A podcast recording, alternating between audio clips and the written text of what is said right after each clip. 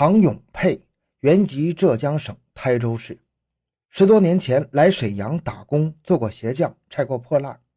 后来在铁西区北一路废金属市场干起了收购杂铜的行当。唐永佩脑瓜活络，四处收集杂铜，运回浙江，一转手，成沓的钞票就进账了。两千零一年四月七日晚上八点，唐永佩接到一个电话，有人告诉他后半夜给他送货。唐永佩心领神会。凡是夜里进行交易，送货人搞到的杂铜多半不是正道来的，价格极其便宜。唐永佩想到马上就来生意了，就边看电视边等待着。欢迎收听由小东播讲的《警察化身劫杀狂魔，连杀五人只为图财》。回到现场，寻找真相。小东讲故事系列专辑。由喜马拉雅独家播出。一直等到第二天的凌晨四点多钟，手机响了。他接过电话，对方告诉他先上楼谈谈价，再交货。唐永佩只好同意。挂断电话后，就听到有人敲门，他急忙开门。门刚开条缝，呼啦的就涌进了三个壮汉，白森森的尖刀顶住了唐永佩的喉咙，把他逼到墙角。为首的一个人端着手枪，拿出警官证晃了晃。我们是刑警队的，你们收赃的事儿犯了，我们奉命搜查赃物。唐永佩乖乖的让人捆住双手，被推进卧室。与唐永佩一起租房的浙江人唐庆富和王洪春被惊醒，还没等坐起来，就让人牢牢摁住，两手反剪过去，拿铁丝捆得紧紧的。歹徒在室内乱翻仪器，只找到两部手机和三张共十六万元的存折。末了。歹徒拿着铁丝和绳子捆住手脚，强令三个人喝下氰化钾。唐永佩不从，被立即勒死。另外两个人喝下了氰化钾后，又被活活勒死。天亮之后，唐永佩的同乡上门找他敲门，没有动静，打手机也没有反应。他意识到唐永佩可能出事了，就拨通了报警电话。半个小时之内，沈阳市公安局刑警支队的专案一大队、铁西区公安分局刑警大队相继赶到现场。市公安局副局长崔德义亲临现场指挥侦查工作。现场发现，凶手不仅是残忍，而且还有较强的反侦查能力，假造地上男尸先杀死床上二人，而后自杀的现场。作案后把屋地拖得干干净净，试图毁灭痕迹。但是狡猾的凶手做的再仔细，也难以天衣无缝。技术人员在地上的尸体的后背上提取到了两枚指纹。很快，四八特大入室杀人抢劫案的资料摆在了沈阳市公安局杨家林局长的办公桌上。公安部、辽宁省公安厅把此案列为亲自督办的沈阳两大重案之一，指令沈阳警方尽快破案。被害的三个浙江人都是以收购杂铜为业，接触人较多，特别是唐永佩，在审多年，有“沈阳通”知称，社会关系更加复杂。专案组把注意力集中在唐永佩的交往圈子里。分别对废旧钢材市场经营有色金属业户近百人、三名死者家属近三十人，以及两千年以来给三名死者送货人员进行全面摸排，一个个嫌疑对象浮上来又被否掉。几天之后，专案组的两队人马侦查视线交叉在一个叫魏义宝的人身上。魏义宝家住在朝阳市所属的县级市的北票市南山街。根据有关部门提供的线索。案发前，也就是四月七日晚上八点和四月八日凌晨四点，魏义宝曾和死者之一的唐永佩通过电话。此人是在案发前最后和被害人有过联络的人。此外，铁西区刑警在排查铁西区各宾馆住宿登记时，发现魏义宝在四月七日住进了长途客运西站附近的西苑宾馆，次日上午离开。专案组把调查的各种线索归纳一下，认真研究推理，很快达成共识。魏一宝有重大嫌疑。四月十九日晚上，专案组驱车赶赴北票市。午夜十二点，到达了北票市的公安局刑警大队。北票市的同行们已经从省公安厅得到指示，积极配合沈阳来的专案组行动。专案组将四八大案案情向北票市同行做了简要介绍，请求协助抓捕重大嫌疑人魏一宝。对方大吃一惊，好半天才说：“你，你们是不是搞错了？”魏一宝是我们刑警大队的侦查员，他不可能干这事儿啊！这位警察还特意的打开电脑查询，证实北票市只有一个叫魏一宝，绝不可能重名。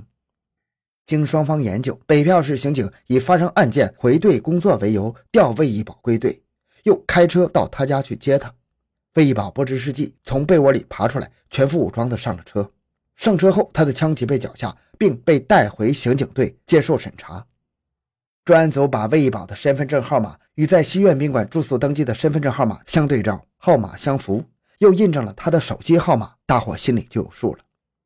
四月七日那天，去没去沈阳？住在哪里？办案人员单刀直入。啊，去过，住在西苑宾馆。同去的还有谁？呃，我和三个侄子魏国彪、魏国发和魏国伟。什么时候离开西苑的？天不亮就走了。你什么时候退的房？西苑宾馆有记录，清清楚楚的记着。你为什么撒谎？办案人员根据掌握的证据，连珠炮般的发问，一句紧似一句，步步紧逼。魏一宝很快就没词儿了，他低着头，小声地说：“我还是到沈阳交代吧。”四月二十日早晨，押解魏一宝返回沈阳。上午九点三十分，魏国彪落网；下午两点四十分，魏国发被擒；傍晚又将魏国伟抓获。现年三十六岁的魏一宝，毕业于朝阳师范专科学校，当过教师，几年前考入了北票市交通警察大队。他妻子也在学校教书，膝下有个十二岁的孩子。魏一宝开金矿、养客车，曾经是风光一时的大款。有了钱之后，魏一宝开始打麻将、赌博，并且越陷越深，越赌越大，整天沉迷在赌场上。即使当了警察，也戒不了赌。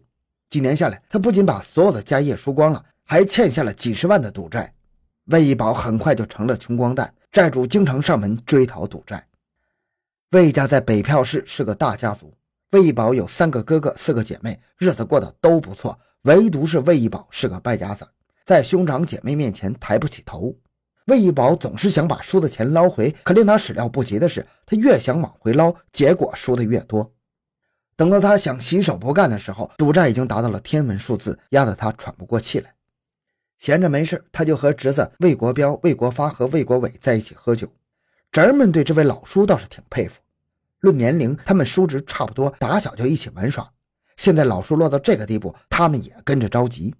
魏一宝的侄儿中魏国彪开了个金矿，由于经营不善，赔了个稀里哗啦。因此，这叔侄二人同病相怜，经常凑在一起合计怎么弄点钱。老叔，我认识个浙江人，在沈阳收杂铜，他很有钱，要不咱们干他一把？那是在去年的十一月份，两个人在闲聊中，魏国彪想出了这个鬼点子。魏一宝眼睛一亮，急忙刨根问底原来魏国彪开金矿时卖过不少废旧金属，跟在沈阳收杂铜的唐永佩有过业务来往，知道姓唐的生意搞得挺大，有钱。